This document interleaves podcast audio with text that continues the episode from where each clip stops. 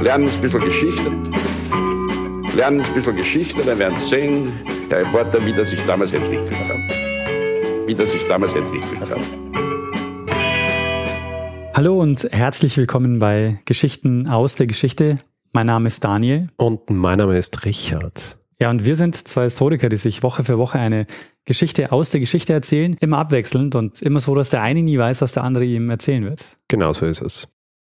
Ja, Richard, wir sind angelangt bei Folge 349. 349, stimmt, ja, fast 350. Aber wir haben gesagt, 350 machen, machen wir nichts, oder? Es wird die große Jubiläumsfolge, wo nichts passiert. Richtig. 349, ja, das ist korrekt. Ähm, weißt noch, was letzte Woche war? Ja, ich weiß natürlich, was letzte Woche war. Letzte Woche hast du die Geschichte eines Sprengstoff Attentats auf ein Schiff erzählt, das tatsächlich ein relativ groß angelegter Versicherungsbetrug war. Und ich muss sagen, ziemlich aufwühlend für mich, diese Geschichte. Ja, es ist vielleicht auch nicht so eine typische Geschichte gewesen, die wir gemacht haben, oder? Haben wir schon mal so, naja, doch, wir haben schon einige Katastrophen gemacht. Ja, eben Katastrophen aber das war äh, tatsächlich, ja, ich möchte jetzt nichts spoilern, aber es ist ähm, nicht nur eine Katastrophe, wo unglückliche Umstände dann dafür sorgen, dass es zu dieser Explosion kommt. Äh, schon auch, aber ja, ich will nicht spoilern. Genau, kann man nicht zu viel verraten. Auf jeden Fall sehr hörenswerte Folge. Und abgesehen von der Sache mit dem Versicherungsbetrug ist es auch wieder sehr interessant, weil es uns einiges erzählt über das Auswandern und auch diese Strukturen, was jetzt die unterschiedlichen Firmen anging, die diese Auswanderung durchgeführt haben, wenn man so will. Ja, vielen Dank, Richard. Dann würde ich sagen, steigen wir ein in die neue Folge für diese Woche. Steigen wir ein. Bevor wir das machen, ja. Müssen wir ja noch sagen, dass wir jetzt zum ersten Mal seit was, vier Jahren, fünf oder wie lang? Also wir machen es seit sechseinhalb Jahren und ähm, ich bin nach einem Jahr nach Hamburg gezogen. Also seit Ewigkeiten, sagen wir seit Ewigkeiten, sitzen wir uns tatsächlich wieder einmal an meinem Küchentisch gegenüber. So richtig am Küchentisch? Ja, mit Headsets, nicht mit den, die wir uns mittlerweile gekauft haben, hochqualitativen äh, Podcaster-Mikrofonen, sondern mit ähm, handelsüblichen Headset wo wir jetzt diese Folge einsprechen. Also so wie damals. Wie damals. Man hört so ein bisschen die Lüftung, man hört, die, man hört den Kühlschrank. Es ist wie früher. Es ist wie früher. Nur das Aquarium müssen wir nicht abschalten. Das ist leiser. Ihr habt ein neues Aquarium? Äh, mittlerweile ja. Und ich glaube, dieser Filter ist mittlerweile ein bisschen leiser. Ah, sehr schön. Aber es ist schön, mal wieder ähm, dir gegenüber zu sitzen, Richard. Ja. Und ähm, es ist tatsächlich was anderes, ja? wenn wir uns so gegenüber sitzen.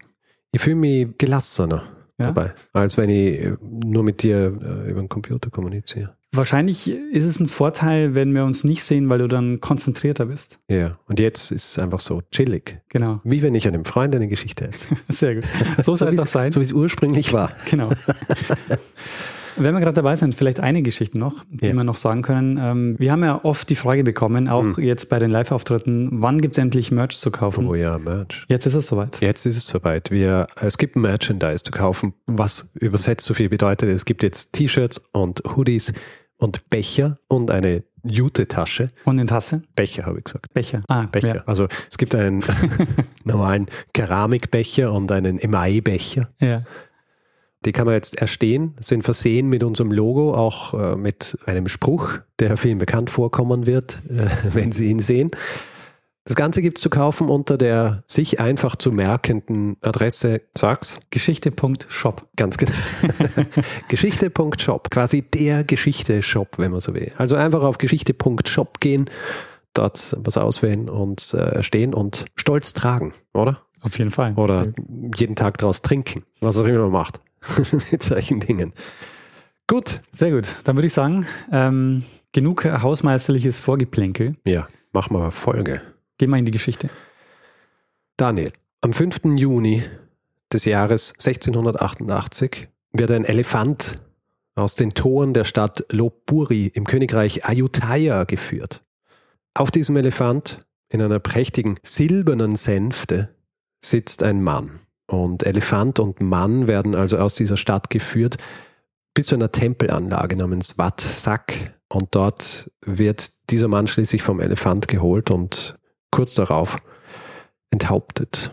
Die sterblichen Überreste dieses Mannes werden vor dem Tempel verscharrt, allerdings mit so wenig Sorgfalt, dass sie dann kurz darauf von Hunden wieder ausgegraben werden und weggebracht. Damit endet das Leben eines Mannes, der es innerhalb kürzester Zeit schaffte, als Ausländer, beziehungsweise Farang, wie sie auch bezeichnet wurden, am Hof des Königs von Ayutthaya zum zweitwichtigsten Mann aufzusteigen, vielleicht sogar zum wichtigsten. Und Daniel, dieser Mann, der im Jahr 1688 eigentlich ja dem allgemeinen Vergessen zugeführt wurde, wenn man so will, der wird in die Geschichte eingehen als Konstantin Falcon. Und der König, an dessen Hof er aufstieg, war König Narai. Und dieses Königreich Ayutthaya ist das, das zu jener Zeit in Europa als Siam bekannt war. Hm. Und Siam war auf einem Gebiet, das wir heute kennen als Thailand. Wir werden in dieser Folge darüber sprechen, wie es dieser Konstantin Falcon oder Falcon schaffte, aufzusteigen und abzusteigen und was König Ludwig XIV. und französische Missionare damit zu tun haben. Fantastische Einleitung, Richard. In Thailand oder in dem Gebiet waren wir noch gar nicht, oder? Stimmt. Sehr gut. Das ist neu. ne? Und deswegen würde ich sagen, äh, bevor wir uns jetzt äh, genauer diesen Konstantin Falcon oder Falcon anschauen, lass mich ein bisschen erklären, wo wir uns hier jetzt tatsächlich befinden. Mhm. Also Ayutthaya, dieses Königreich, ist ein Königreich der Thai gewesen, das äh, seit äh, ungefähr Mitte des 14. Jahrhunderts existierte und das eines der Königreiche war, das im Laufe der Jahrhunderte in einem Gebiet lag, das bis ins 20. Jahrhundert eben als Siam bekannt war und danach dann mit kurzer Unterbrechung als Thailand. Also das Gebiet beinahe deckungsgleich mit dem heutigen Thailand. Zumindest Siam des 19. Jahrhunderts ist ungefähr die Größe von Thailand. Mhm. Wichtig hier, Siam war kein fixer Nationalstaat, sondern eher eben ein Gebiet mit diversen Machtzentren. Und das Machtzentrum zu jener Zeit, in der wir uns äh, in dieser Geschichte befinden, war eben das Königreich und die gleichnamige Stadt Ayutthaya. König Narai, den ich vorhin auch erwähnt habe, der war seit den 50er Jahren des 17. Jahrhunderts auf dem Thron und er wird in den Quellen als der wohl wichtigste König Ayutthayas bezeichnet. Vielleicht auch geografisch was zu Siam, wer sich das nicht äh, vorstellen kann. Geografisch lag Ayutthaya im Becken des Mainam Chao Phraya Flusses und aufgrund seiner Lage, nicht nur aufgrund der Lage, dass es in diesem Becken dieses Flusses lag, sondern auch weil es quasi zwischen Indien und China lag, eignete sich Ayutthaya hervorragend als Drehscheibe für den Handel, vor allem eben zwischen China und Indien und Persien. Mhm. Und ab dem 16. Jahrhundert wird Ayutthaya dann auch interessant für europäische Mächte. Wer war als erstes dort von den europäischen Mächten, so wie immer? Die Portugiesen. Richtig. Portugal. Portugal ist das erste Mal im Jahr 1516 dort, trifft dann auch schon Abkommen mit Ayutthaya und ist damit die erste europäische Macht, die ein Handelsabkommen mit Ayutthaya eingeht. Es wird ihnen unter anderem erlaubt, einen Handels- und Manufakturstützpunkt in Ayutthaya aufzubauen. Wie wir allerdings wissen, zu jener Zeit ging es nicht nur um den Handel, sondern auch um das Seelenheil. Ja. Also Was, die haben missioniert. Natürlich, ja, ja, richtig. Was alle machen wollten, war, die Bewohner dieser fremden Kulturen zum Christentum zu konvertieren. Du hast es, glaube ich, in einer Folge schon mal erwähnt, den Vertrag von Tordesillas. Oh ja. ja der ja, wenn man es jetzt simplifiziert, die Welt in zwei Sphären eingeteilt hat. Ja, es ist ein Vertrag gewesen zwischen Portugal und Spanien beziehungsweise Kastilien, durchgeführt quasi abgesegnet im wahrsten Sinne des Wortes von Papst Alexander dem Sechsten Borgia. An so viel erinnerst du dich noch, oder? Was waren das für Erfolge? Puh, ähm, das, muss, das muss die Folge gewesen sein, na, keine Ahnung, muss, müsst ihr nachschauen. Ich kann mich erinnern, dass irgendjemand äh, es ähm, äh, auf Twitter oder so geschrieben hat, dass es schlimm ist, dass sie den Vertrag nicht gekannt haben. Ja, weil du den erwähnst und die so, hm, noch nie gehört. Jetzt kenne ich ihn. ja, über diesen Vertrag wollte ich tatsächlich auch mal eine eigene Folge machen, weil das ist schon spektakulär. Ich meine, zwei europäische Mächte, die sich einfach mal die Welt aufteilen. Ja. Was das Seelenheil angeht, ja, was das ja. Missionieren angeht. und ähm, wird im Jahr 1499 geregelt und da geht es in erster Linie darum, dass vor allem auch diese neuen Gebiete, die durch Kolumbus, wenn man so will, erschlossen wurden, dass die aufgeteilt werden. Was jetzt das Missionieren beziehungsweise eben den Einfluss entweder Portugals oder Spaniens beziehungsweise Kastiliens angeht. Und die westliche Hemisphäre wird Spanien gegeben und die östliche Hemisphäre wird Portugal gegeben. Und deswegen ist Siam auch im Einflussgebiet Portugals zu jener Zeit. Als die Portugiesen nach Siam kommen, im 16. Jahrhundert freuen sie sich zuerst, es herrscht dort nämlich Religionsfreiheit. Und dieser Umstand, der wird ungefähr eineinhalb Jahrhunderte später, also zu jener Zeit, über die wir jetzt sprechen, auch noch eine andere europäische Macht nach Siam bringen, und zwar Frankreich. Französische Missionare kommen im 17. Jahrhundert nach Siam mit dem Verlangen eben genau das zu tun, was Missionare tun, nämlich die Ungläubigen zum Christentum zu bringen.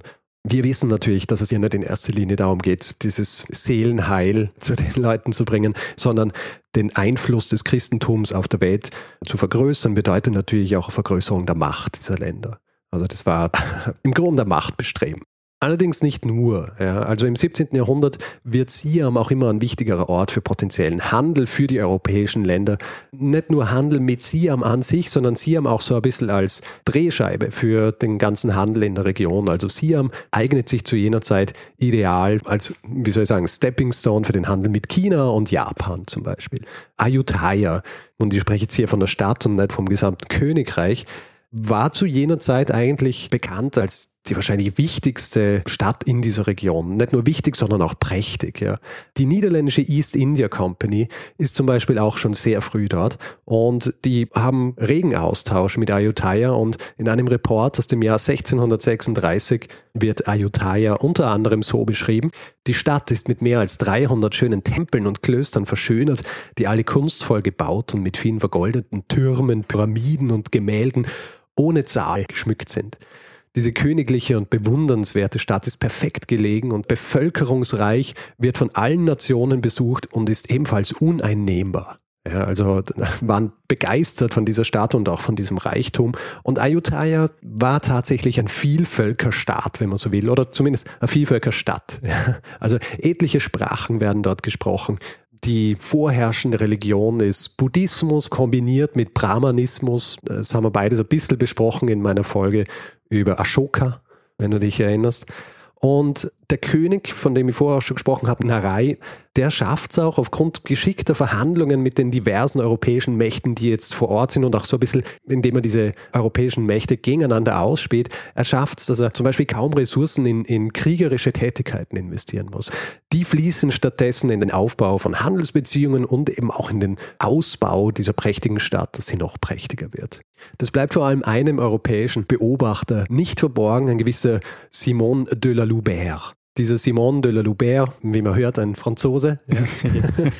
der wird in einem Report gegen Ende des 17. Jahrhunderts schreiben, wie begeistert er davon sei, wie offen sich Ayutthaya präsentiert. Ja. Vor allem wie offen auch der buddhistische Machthaber gegenüber allen anderen Religionen ist. Also es gibt Kirchen, es, äh, es gibt Moscheen, also hier können im Grunde diese Bauwerke anderer Religionen angebaut werden und diese Religionsfreiheit wird explizit als eine königliche Aufgabe wahrgenommen. Ja.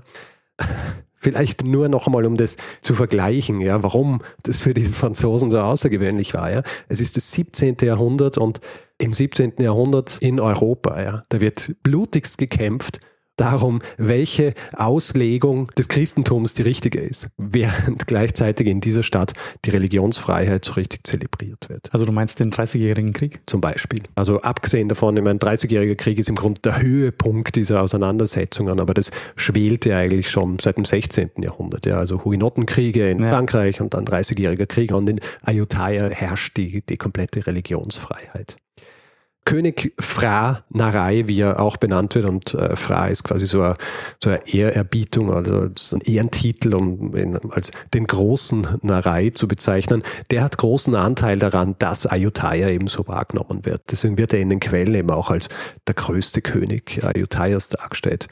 Allerdings er hat schon ein gewisses Problem und dieses Problem, das sind die vorhin erwähnten Niederländer. Ja, die kommen relativ früh nach Siam mit der Dutch East India Company und wie soll ich sagen, nach einiger Zeit haben sie den Bogen ein bisschen überspannt. Ja, also die kommen nach Siam, sie schaffen es, Monopol auf gewisse Produkte auszuhandeln mit Siam und anderen Ländern, also zum Beispiel mit dem Tokugawa-Regime in Japan. Wir wissen ja, Tokugawa-Regime zu jener Zeit war ein sehr geschlossenes Regime und da hat man ziemliches Glück haben müssen, dass man überhaupt Handelsbeziehungen mit Japan eingehen hat können. Allerdings hat Japan gewisse Dinge benötigt, zum Beispiel Felle, Tierhäute und die gab es zum Beispiel in Siam im Überfluss. Die Niederländer bringen im Grunde diese Felle dann nach Japan, also haben hier dann dieses Monopol auf diese Fälle. Mhm. Sie sind aber nicht die einzigen, die dort handeln wollen. Wer auch hinkommt, sind zum Beispiel die Engländer mit der East India Company, mit der The Company, wie sie auch bezeichnet wurde. Die kommen auch Anfang des 17. Jahrhunderts, ziehen aber dann relativ bald wieder ab, weil sie sehen, dass es für sie nicht profitabel ist, weil sie nicht die gleiche Position innehaben können wie die Niederländer. Sie kommen dann allerdings im Jahr 1661 wieder und jetzt empfängt König Narei sie mit offenen Armen. Und warum macht er das? Um die Niederländer oder die Franzosen auszuspielen. Fast. Vor allem die Niederländer. Aber richtiger Gedanke. Ja. Die sind ihm zu mächtig. Die Handelsbeziehungen sind zu einseitig auf Seiten der Niederländer. Es gibt auch ein bisschen kriegerische Auseinandersetzungen. Es gibt so eine Episode, wo die Niederländer zum Beispiel einen Fluss blockieren mit ihren Schiffen, um den Handel in Siam zu unterbrechen, bis sie halt kriegen, was sie wollen. Die Engländer kommen und Narei freut sich, dass die Engländer kommen. Die Engländer bringen aber eben nicht nur Handel mit in Form der Company, also der East India Company, sie bringen auch sogenannte Interloper mit. Und Interloper sind eigentlich Angestellte der East India Company gewesen, die aber auch auf eigene Faust und in die eigene Tasche Geschäfte gemacht haben. Interloper heißt wörtlich übersetzt sowas wie Eindringling, aber eigentlich ist es mehr ein, Ausdringling, weil er ja. Teil der Company ist, aber außerhalb auch noch Geschäfte macht. Das ist ja auch so eine komische Konstruktion, weil diese East India Company eigentlich ja nicht nur eine Firma war, sondern die hm. war ja im Grunde auch so staatlich. Hat fast wie ein Staat gewirkt. Also war ja vor allem auch königlich sanktioniert. Genau. Er waren ja die einzigen, die die Handelslizenzen gekriegt haben vom König. Also im Grund war es wie, wie der Handelsarm Englands. Deswegen auch so semi-staatlich. Jedenfalls bringen die diese Interloper mit. Unter ihnen die Gebrüder White, Samuel und George, die mit einem Schiff in Siam ankommen. Und auf diesem Schiff ist dieser Mann, über den wir in dieser Folge eigentlich sprechen wollen, nämlich Konstantin Volkon oder Faulkon. Und du wirst gleich herausfinden, warum ich diesen Namen immer anders ausspreche, weil es ja ganz klar ist, wie man wirklich ausspricht. Also ich dachte, um mal sicher zu gehen, du machst mal zwei Varianten und eine wird dann schon stimmen. Das auch. es ist so, Konstantin wird 1647 als Constantino Geracci geboren. Der älteste von vier Söhnen eines äh, Ehepaars namens Giorgio Geracci und Sanetta Foccia Supianato. Und zwar in der Stadt Agostoli. Und du denkst dir jetzt so, komisch, es klingt griechisch. Es ist auch griechisch, ist nämlich auf der Insel Kefalonia. Hm. Sie heißen aber so, wie sie heißen, weil Kefalonia zu dieser Zeit gehört zu welcher Handelsmacht, wie der Name schon impliziert. Venedig. Richtig. Venedig. Es wird oft, wenn man über, über Konstantin nachliest, geschrieben, dass seine Eltern wohl eher aus ärmlichen Verhältnissen kamen. Das heißt zum Beispiel, dass seine Mutter die Inhaberin einer Taverne war. Ja, tatsächlich stimmt das gar nicht. Also diese Geracci-Familie hat eine lange Tradition in Kefalonia gehabt und ähm, auch recht wohlhabend. Ja. Ja. Trotzdem will Konstantino was anderes sehen als Kefalonia und er verlässt deswegen im Jahr 1660 die Insel laut eines Jesuitenpriesters, der später über ihn schreiben wird, wahrscheinlich auf der Suche nach einem besseren Leben. Wie macht man das am besten zu jener Zeit? Wie kommt man in Gegenden, in denen man sonst nie war? Entweder man schließt sich dem Militär an oder ja. man schließt sich eine Handelskompanie an. Richtig. Und er macht zweiteres. Ja. Er heuert auf einem Schiff an. Die nächsten zehn Jahre sind halb gut dokumentiert. Wir wissen, dass er mehrere Fahrten gemacht hat auf Schiffen, dass er auch aufsteigt, ein Schiffsjunge, dann wird er Quartermaster und Scrivener zum Beispiel. Scrivener ist äh, der, der zuständig ist für den Ankauf des Proviants. Und auf diesen Schiffen macht er schon recht schnell Karriere, weil er hat ein gewisses Talent. Er hat ein Sprachentalent. Also er lernt Sprachen wahnsinnig schnell. Also ist dann auch eine Zeit lang in London. Englisch kann er dann schon perfekt und er lernt dann immer diese Sprachen von diesen Orten, an die sie fahren. Und schließlich im Jahr 1669 heuert er auf der Hopewell an. Und auf dieser Hopewell trifft er auf die Brüder, die ich vorher erwähnt habe, die White-Brüder. Mittlerweile spricht er Malayisch, Portugiesisch, die wichtige Sprachen sind in den Gegenden, in die sie jetzt fahren. Er landet dann schließlich im Jahr 1678 nach mehreren Reisen in dieser Gegend, landet er in Siam. Und er ist zu jener Zeit dann auch Assistent eines gewissen Richard Burnaby, der am selben Schiff ist wie die Whites. Und dieser Burnaby, der arbeitet im Auftrag der East India Company in Ayutthaya. Und in Ayutthaya gibt es jetzt auch Stützpunkte der, der East India Company. Und Burnaby erkennt das Talent von Falcon. Und vielleicht nochmal zum Namen Falcon.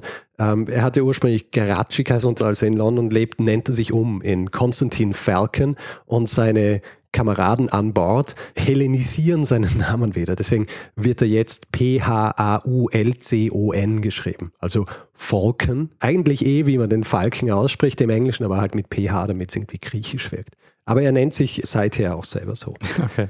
Er ist dann also in Siam und Burnaby will ihn weiterhin in Siam behalten bei diesen Handelsstationen der East India Company. Gleichzeitig allerdings beginnt er auch als eben so ein Interloper, als Free Agent gemeinsam mit den Whites zu arbeiten.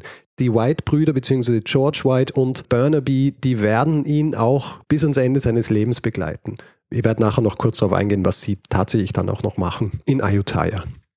Forken wird dann recht schnell vor allem auch eingesetzt äh, für die Verwaltung in Siam, ja, vor allem Verwaltung des, des Außenhandels, wenn man so will. Und im Laufe der nächsten Jahre macht er auch das, was er auf allen anderen Reisen gemacht hat. Er lernt zum Beispiel perfekt die Sprache, die Lokale, also Siamesisch. Und es gibt zwei Geschichten eigentlich, die erzählt werden, wie er die Aufmerksamkeit des Königs auf sich gezogen hat. Die häufigste Geschichte, die erzählt wird, ist, dass der König die Kanonen sieht, die sie mitbringen und er will wissen, wie schwer diese Kanonen sind. Und sie wissen aber nicht, wie sie, wie sie das messen sollen. Falcon macht es so, dass er eine Kanone in ein Boot stellt und beobachtet, wo die Wasserlinie ist. Das markiert. Dann entlädt er die Kanone, und befüllt das Boot mit abgemessenem Reis, also nach Gewicht. Und als die Wasserlinie diese Markierung erreicht hat, weiß er, wie schwer diese Kanone ist. Es gibt allerdings eine zweite Geschichte, die weniger verbreitet ist, aber eher plausibel erscheint. Und zwar, dass Falcon in die Gunst des Königs kam, weil er ihm half, die Vorkehrungen für das Begräbnis der verstorbenen Königin durchzuführen. Es ist so, die Hauptkönigin war seine Halbschwester, die stirbt im Jahr 1681 und Narei will sie auf einem riesigen Scheiterhaufen verbrennen lassen, was eben so üblich war. Allerdings beim Bau dieses Scheiterhaufens gibt es unter anderem eine große Holzsäule, die aufgestellt werden sollen, aber die dortigen Bauleute haben nicht die Fähigkeiten, diese Säule aufzustellen. Sie wissen nicht, wie es funktioniert. Und Falcon konsultiert einen Zimmermann an Bord eines der Schiffe der Company und der erklärt ihm, wie das gemacht wird. Und er stellt diese Säule auf und tut so, als wäre es seine Idee gewesen. Und ist fortan in der Gunst des Königs. Da er, er auch jetzt fließend Siamesisch spricht, steht seinem Aufstieg in Siam eigentlich nichts mehr im Weg. Es geht dann auch relativ schnell. Ja. Er wird im Jahr 1681 zum Leiter des Außenhandels des Königreichs ernannt eine Position, die nicht nur für ihn, sondern vor allem auch für die East India Company von großem Vorteil ist. Anfangs zumindest. Später gibt es ziemliche Streitereien. Also wenn ich jetzt sage Streitereien mit der, mit der East India Company, es gibt große Auseinandersetzungen, die durchaus auch blutig sind. Er arbeitet in dieser Position und erhält dann bald vom König den Titel Luang, was man vergleichen kann mit einem Ritterschlag. Ja, er wird quasi zum Ritter ernannt. Ein Jahr später wird er dann in die Adelsklasse Siams erhoben. Also er kriegt einen neuen Titel, das ist Chao Paya Vichayen. Und das ist der höchste Adeltitel, den man in Siam zu jener Zeit bekommen kann, wenn man nicht Teil der königlichen Familie ist. Er bekommt einen eigenen Palast in der Stadt Lopburi, unweit des königlichen Palasts. Und ich habe vorhin gesagt, die Stadt Ayutthaya ist das Machtzentrum dieses Königreichs. Lopburi ist eine weitere Stadt in Ayutthaya und das ist die, wo sich der König die meiste Zeit aufhält, wo er gerne ist und in Ayutthaya ist er, wenn er regieren muss. Dort ist auch der Palast von Volkan. Ein Palast übrigens, dessen Ruinen heute noch existieren. Ja, also wenn man dorthin geht, kann man sich diese riesige Anlage anschauen. Französische Quellen berichten auch vom Lebensstil von Falcon ja, und auch der Autorität, die er hat. Im Jahr 1685 gleicht diese Autorität beinahe jener des Königs. Er hat jetzt auch geheiratet, eine japanisch-portugiesische Frau und verfügt über hunderte an Bediensteten. Also er ist wirklich ein Adliger im Königreich Siam innerhalb weniger Jahre. Damit aber noch nicht genug. Du erinnerst dich ja auch, dass ich davon gesprochen habe, dass die Franzosen nach Siam kommen. Mhm. In erster Linie als Missionare, vor allem auch, weil sie großzügig willkommen geheißen werden. Er lässt sie ja Kirchen bauen, er lässt sie sogar predigen. Und sie können auch versuchen, Leute zu konvertieren, aber er macht ihnen klar, dass er kein Interesse daran hat zu konvertieren. Das ist natürlich die, wie soll ich sagen, die Königsklasse. Ja, Im wahrsten Sinne des Wortes. Ja. Den, den, den König eines solchen Landes zu konvertieren. Er ist sich seiner Rolle als Ober Oberhaupt des Staates. Im Buddhismus bzw. Brahmanismus ist er sich bewusst. Er weiß, er kann nicht konvertieren, egal wie freundlich er gegenüber anderen Religionen ist. Was er allerdings schon mag, beziehungsweise was er forciert ist, er ist im Grunde ein großer Fan von Ludwig XIV. Ja, jeder König wäre gerne der Sonnenkönig, oder? Also ja. Und er, er möchte eben auch so ein großer König wie Ludwig XIV sein. Deswegen beginnt er relativ bald eben auch so diplomatische Beziehungen mit Frankreich. Und hier kommt jetzt auch Falcon wieder ins Spiel. Ich habe gesagt, er ist ein Sprachengenie, wenn man so will. Und er betätigt sich bei den diplomatischen Treffen zwischen Franzosen und Narei als zuerst einmal Übersetzer. Es kommen dann unterschiedliche französische Delegationen nach Ayutthaya. Es werden auch welche nach Frankreich geschickt. Er bringt sich aber immer mehr und mehr ein. Und höchstwahrscheinlich, und ich sage jetzt höchstwahrscheinlich, weil äh, sich hier wie so oft die Quellen ein bisschen widersprechen, beziehungsweise nicht ganz eindeutig sind, aber höchstwahrscheinlich auch in erster Linie für sein eigenes und nicht für das Wohl Ayuthayas. Hm. Ist ja auch nicht so außergewöhnlich. Ja. ja, vor allem jemand, der dann in so einer Position ist. Es ist ja so, äh, für Frankreich, vor allem für die Jesuiten, die jetzt neben den Missionaren, die auch schon in Siam sind, nach Ayutthaya gekommen sind. Für Frankreich ist Falcon jetzt ein Verbündeter, ja, ein Verbündeter, der in diesem Ziel, das ist ja noch immer so die Konvertierung, wenn nicht des Königs, zumindest des Königreichs ist. Und Falcon weiß aber um die Unwahrscheinlichkeit, dass Naria konvertiert. Es ist auch so, dass dann weiterhin Briefe geschickt werden an Naria, wo es darum geht und er übersetzt diese Briefe dann einfach nicht mehr, ja, weil er weiß, es wird eh nicht passieren. Unabhängig von dieser erfolglosen Konvertierung zum Christentum wird den Franzosen trotzdem viel geboten, zum Beispiel eine Militär- und Handelsbasis in der Stadt Singora, mehrere Handelsmonopole mit Rohstoffen auf der Insel Phuket und besondere Rechte für alle Franzosen in Siam und ein Ausbau der Handelsinfrastruktur für die französische East India Company. All diese Dinge tragen vor allem die Handschrift Falkens. Falken hat ein großes Interesse daran, die Franzosen so ein bisschen als seine jetzt nicht Beschützer, aber seine Enforcer zu verwenden, wenn man so will. Also die, die ihm helfen, noch weiter aufzusteigen im Land. Und er nennt sich jetzt auch Falcon. Falcon. äh, nicht, dass ich wüsste, aber Sie haben ihn vielleicht so genannt. Ja. Allerdings geht Falcon jetzt zu weit. Äh, tatsächlich nämlich, wie sich herausstellt, plant Falcon wirklich Siam zu christianisieren und mehr oder weniger unter seine bzw. die Kontrolle Frankreichs zu stellen nicht in erster Linie mit militärischen Mitteln, sondern was er auch machen will, ist, er will wichtige Positionen, Gouverneursposten will er mit französischen Priestern bzw. Laienpriestern besetzen dass er das machen kann, das ist in der Vergangenheit schon passiert, nämlich White, den ich vorher erwähnt habe, und Burnaby, die haben schon Gouverneursposten in Ayutthaya, höchstwahrscheinlich auf äh, Betreiben von Falcon hin. Was heißt höchstwahrscheinlich? Er ist der Handelsminister, er, er hat es äh, in diesem Fall auch tun können. Und tatsächlich ist es dann so, dass im Jahr 1687 ungefähr 1000 Mann, französische Soldaten, in sechs großen Schiffen aus Frankreich kommen unter dem Kommando eines gewissen General Defarge. Sie legen in Bangkok an, nicht in Singora, wo sie eigentlich anlegen sollten. Und jetzt werden siamesische Würdenträger nervös riesige Truppe an Franzosen ist jetzt im Land ausgestattet mit den modernen Waffen und es kippt jetzt auch so ein bisschen die Stimmung gegen die Franzosen und auch gegen Falcon. Falcon versucht dem Ganzen bzw. dieser Stimmung auch entgegenzuwirken. Also er bringt diesen General Defarge dazu, dass er und seine Truppen dem König von Siam den Treueeid schwören. Ein Treueid, von dem er weiß, dass er auch für ihn gilt. Vor allem für ihn gilt.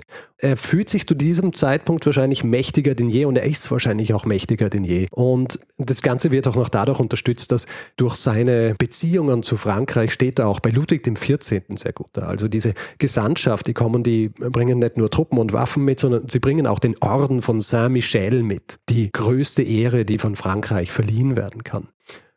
Ludwig XIV.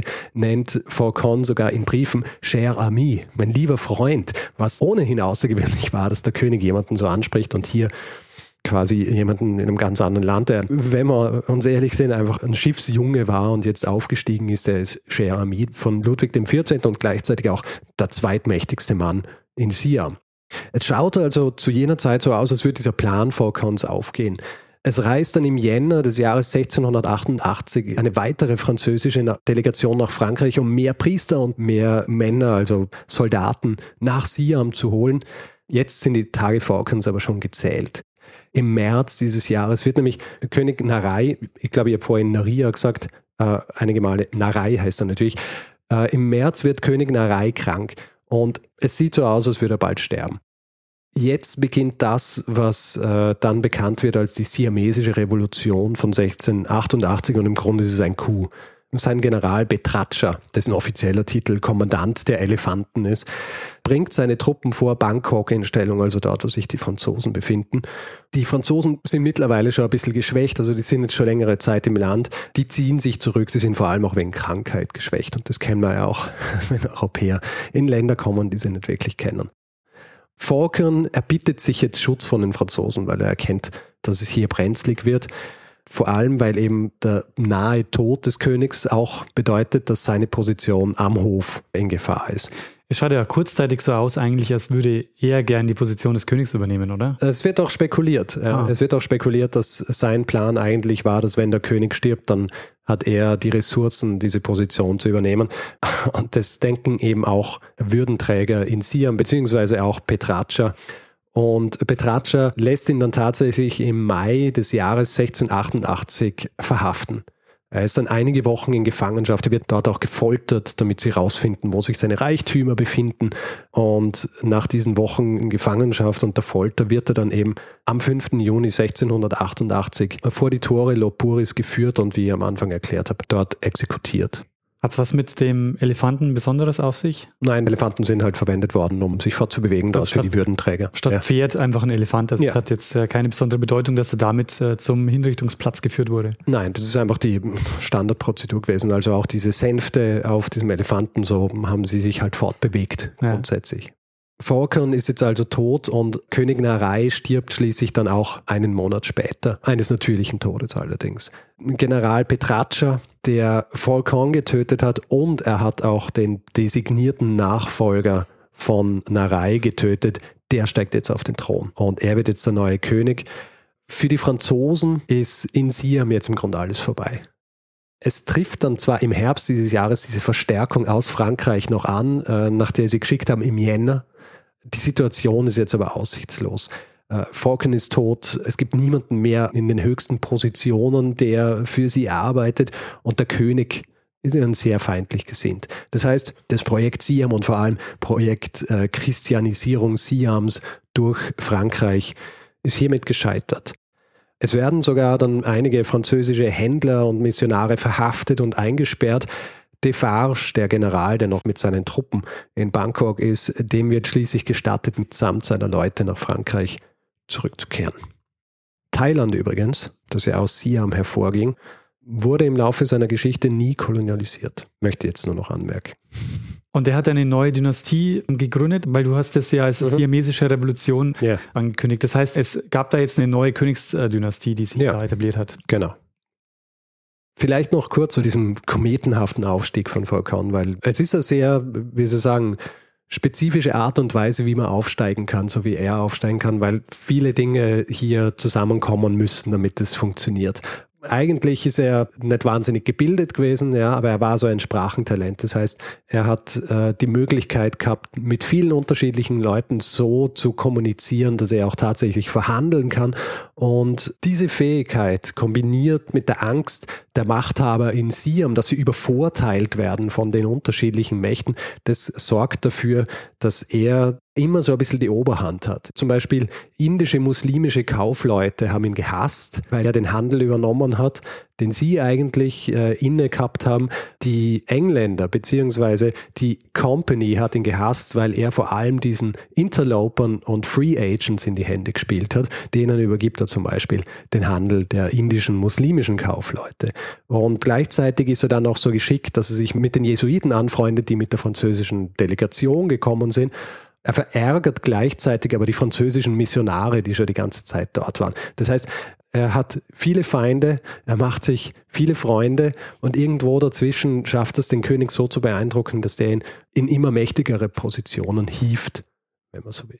Ja, ich meine, solange er wahrscheinlich auch davon profitiert hat, war es ja auch für ihn äh, gut. Richtig. Also für König Narei war das natürlich ein großer Vorteil, äh, so jemanden an seinem Hof zu haben.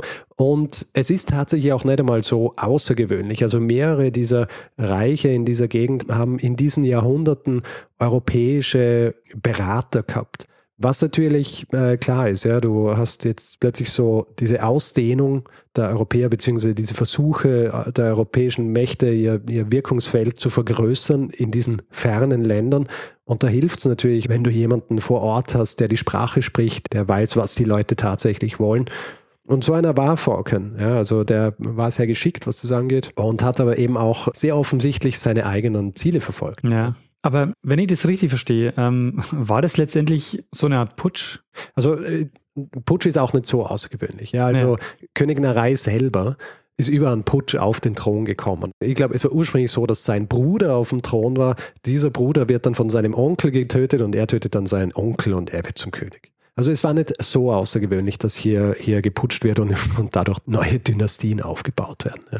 ja aber bei dem Falcon merkt man natürlich, wie schnell das dann gehen kann. Äh, Gerade steht man auf der richtigen Seite und äh, zwei Tage später auf der falschen Seite. Und das, ja, ja, äh, gut. Das, das ist natürlich klar. Also wenn du in solchen Positionen bist, äh, da kann sehr schnell sehr viel schiefgehen. Dessen war sich Falcon auch bewusst. Deswegen hat er ja wirklich sehr offensiv versucht, die Franzosen so zu positionieren, dass sie seine Macht auch wirklich legitimieren. Ja. Naja. Gut, das, lieber Daniel, wäre meine Geschichte über Konstantin Falcon, der es geschafft hat, zum zweitmächtigsten Mann des Königreichs Ayutthaya bzw. Siams aufzusteigen. Äh, kleine Geschichte auch der Geschichte Siams zu jener Zeit und natürlich auch der Bestrebungen Frankreichs, dieses Land zu christianisieren, was ja, wie wir gerade gehört haben, kläglich gescheitert ist. Sehr spannende Geschichte, Richard. Zum einen, weil ich so ziemlich nichts über die Geschichte Thailands weiß mhm. Ähm, und ich jetzt zumindest so einen kleinen Einblick habe äh, darin. Und was ich auch super spannend finde, ist, dass wir nochmal so diesen Flickenteppich erweitert haben, was so diese Machenschaften der Handelskompanien mhm. betrifft. Weil das jetzt, ich fand es super schön, dass es auch nochmal mit dem Falcon so ein bisschen detaillierter auch so ein Beispiel dieser verworrenen mhm. Politik äh, jetzt ja. Und ich meine, wir haben jetzt hier was 40 Minuten drüber geredet. Ist natürlich auch sehr simplifiziert, was da tatsächlich abgegangen ist. Ja. Also so diese Verstrickungen, vor allem äh, selbst innerhalb der Leute Frankreichs, beziehungsweise die Franzosen, die nach Siam kommen, da hat es Verstrickungen gegeben. Die haben dann an einem Strang gezogen und solche Dinge. Ja? ja. Also wenn du dann noch dazu nimmst, die unterschiedlichen Companies, äh, die Dutch East India Company, die French East India, die The Company, die englische. Das ist eine hochkomplexe Angelegenheit gewesen. Eben wirklich so im Spannungsfeld zwischen Handel und diesem Versuch zu kolonialisieren, aber ohne wirklich zu wissen, wie es richtig funktioniert. Ja, also in Vorbereitung irgendwie schon des 19. Jahrhunderts, weil da wissen sie dann, was sie wollen. Ja. Ähm, sehr spannend. Richard, war das ein Hinweis? Es war kein Hinweis. Ich bin über Falcon gestoßen, habe noch nie was von ihm gehört mhm. und habe gedacht, klingt ja interessant. Dieser kometenhafte Aufstieg, wie ist das möglich? Ja, sehr Dann spannend. Vielleicht zur Literatur noch. Es gibt eine Dissertation aus dem Jahr 2008 über eben Konstantin Falcon am Hof von König Narei. Die heißt Konstantin Falcon and Somdet Fra Narei. Das ist quasi der gesamte Titel des Königs.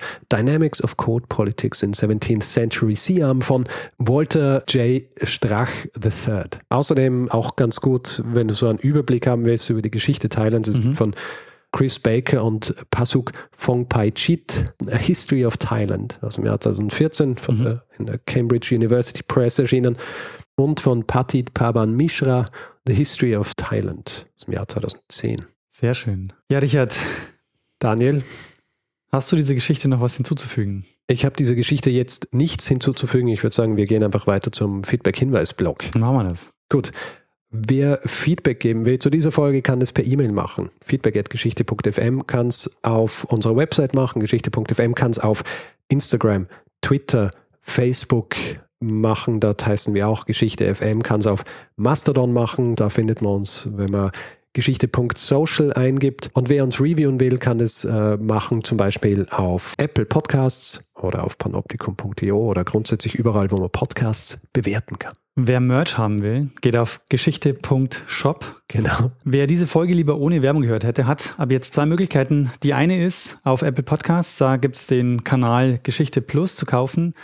Die zweite Möglichkeit ist, wie ihr es schon kennt, über Steady. Da bekommt ihr dann ein Feed für 4 Euro im Monat. Alle Infos dazu findet ihr auf geschichte.fm slash steady.